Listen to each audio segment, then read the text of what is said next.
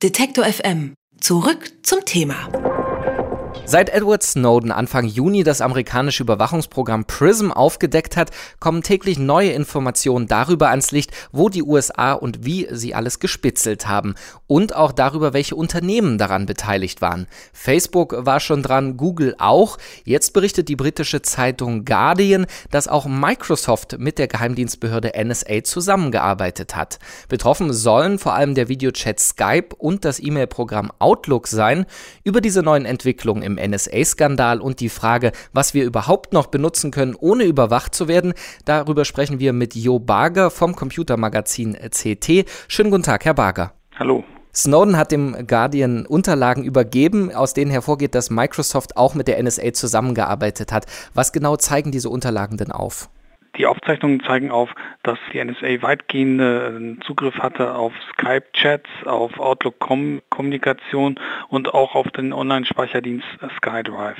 Sie haben gerade schon angesprochen, auch auf verschlüsselte Daten. Wie kann denn das sein? Weil Microsoft wirbt ja damit, dass zum Beispiel die E-Mails bei Outlook verschlüsselt übermittelt werden. Ja gut, aber wenn man das Webfrontend benutzt, dann kommuniziert man ja erstmal mit Microsoft direkt und erst dann werden sie halt, dann verschlüsselt Microsoft sie sozusagen im Auftrag. Und da gibt es halt eine Stelle, wo, wo sie unverschlüsselt sind auf dem Server. Und da können sie dann halt auch abgegriffen werden. Also die lesen quasi, bevor die verschlüsselt werden, die E-Mails. Genau. Wie ist das? Microsoft hat sich schon dazu geäußert, sie wehren sich, nehmen die übliche Taktik, also man habe nur in Einzelfällen gehandelt, wenn es eine Anfrage von der NSA gab. Wie glaubwürdig sind solche Aussagen, dass man das nicht massenhaft bei Microsoft gemacht hat? Ja, das sind jetzt so die üblichen Statements, die man eigentlich, wann immer irgendwas aufgedeckt wurde, von jedem der betroffenen Unternehmen gehört hat. Ne? Also es, sind äh, Ausnahmefälle, ganz wenige, nur auf richterlichem Beschluss und wir schützen die Privatsphäre unserer Nutzer. Andererseits sind wir verpflichtet, äh, der NSA zuzuarbeiten. Also man weiß nicht so recht, was man da glauben soll. Ich bin da ehrlich gesagt mittlerweile skeptisch. Microsoft, so geht ja offensichtlich aus den Unterlagen hervor, arbeitet auch seit Jahren mit der NSA zusammen. Wenn man das überhaupt mal aus der Unternehmensperspektive betrachtet, die ja auch auf Vertrauen von ihren Kunden baut, eben bei so sensiblen Daten wie E-Mails, warum arbeiten die denn mit der NSA oder mit einem Geheimdienst zusammen? Na gut, die sind durch amerikanische Gesetze dazu verpflichtet, denen zuzuarbeiten, wenn die was von denen wissen wollen, dann müssen sie denen diese Informationen geben. Und sie dürfen auch von sich aus nicht darüber kommunizieren, dass sie diese Informationen weitergegeben haben. Also da gibt es schon einen rechtlichen Rahmen. Die Frage ist halt nur, geht dieser gesamte Rahmen, dieser ganze Komplex nicht viel zu weit? Diese Unterlagen, Sie haben es gerade angesprochen, äh, die geben auch Aufschluss darüber, dass Microsoft sich wohl doch ein wenig gewehrt haben soll. Es gab da also Spannungen zu den US-Diensten, weil sie sagten, sie wollen das auch öffentlich machen, was sie eben nicht dürfen, um eben auch ja den Datenschutzbedenken ihrer Kunden gerecht zu werden. Wie problematisch ist dieses Spannungsfeld, dass die Firmen also dazu verpflichtet sind, aber es auch nicht öffentlich machen dürfen, weil sie sind ja am Ende der Gelackmeierte? Naja, also diese Unternehmen, also Google, Microsoft, Yahoo und wie sie alle heißen, die davon betroffen sind, die leben ja von dem Vertrauensvorschuss ihrer Benutzer, die ja häufig auch Unternehmen sind oder Institutionen. Also das Vertrauen ist sehr, sehr wichtig. Ich, ich würde ja einem Fremden nicht meine E-Mails anvertrauen, zum Beispiel, wenn ich wüsste, dass er da irgendjemand drin lesen lässt.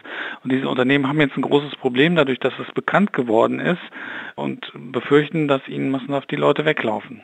Was glauben Sie, wird das passieren? Also wird das schwere Konsequenzen für Microsoft haben, was Kunden anbetrifft, dass die den weglaufen?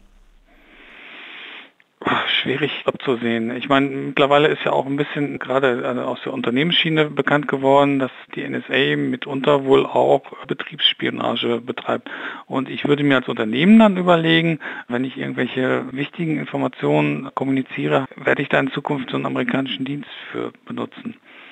Und ich würde dann natürlich auch in, und insbesondere als Unternehmen halt zusehen, dass wenn ich jetzt irgendwas Wichtiges, zum Beispiel maile, ob ich das nicht grundsätzlich verschlüssele. Das wäre dann natürlich die Option für die Kunden, wobei sich ja die Frage stellt, bei welcher Firma sie diese Option noch kriegen, denn offensichtlich ist ja fast jedes Telekommunikationsunternehmen irgendwie involviert in Geheimdienstarbeit. Gibt es noch eine Möglichkeit eigentlich im Internet zu kommunizieren, ohne dass jemand mithört? In irgendeiner Weise befürchte ich, ist irgendein Geheimdienst schon mit dabei. Also in Deutschland hängt ja der BND offensichtlich am D6. Die Briten hören das wichtigste transatlantische Kabel ab. und äh, die Amerikaner sitzen bei den großen US-Unternehmen mit sozusagen an Bord. Man muss halt zusehen, dass man halt wirklich von Ende zu Ende, also von seinem eigenen PC aus bis zum Empfänger, die Sachen verschlüsselt überträgt und am besten halt dann auch den Kommunikationsweg verschleiert, wenn man wirklich will, dass man nicht nachvollziehen kann, wer hier mit wem kommuniziert. Das sagt Jo Barger. Mit ihm haben wir über die neuesten Entwicklungen im NSA-Skandal gesprochen.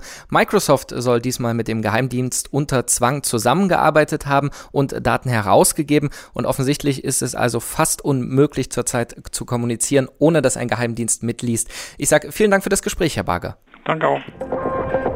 Alle Beiträge, Reportagen und Interviews können Sie jederzeit nachhören im Netz auf detektor.fm.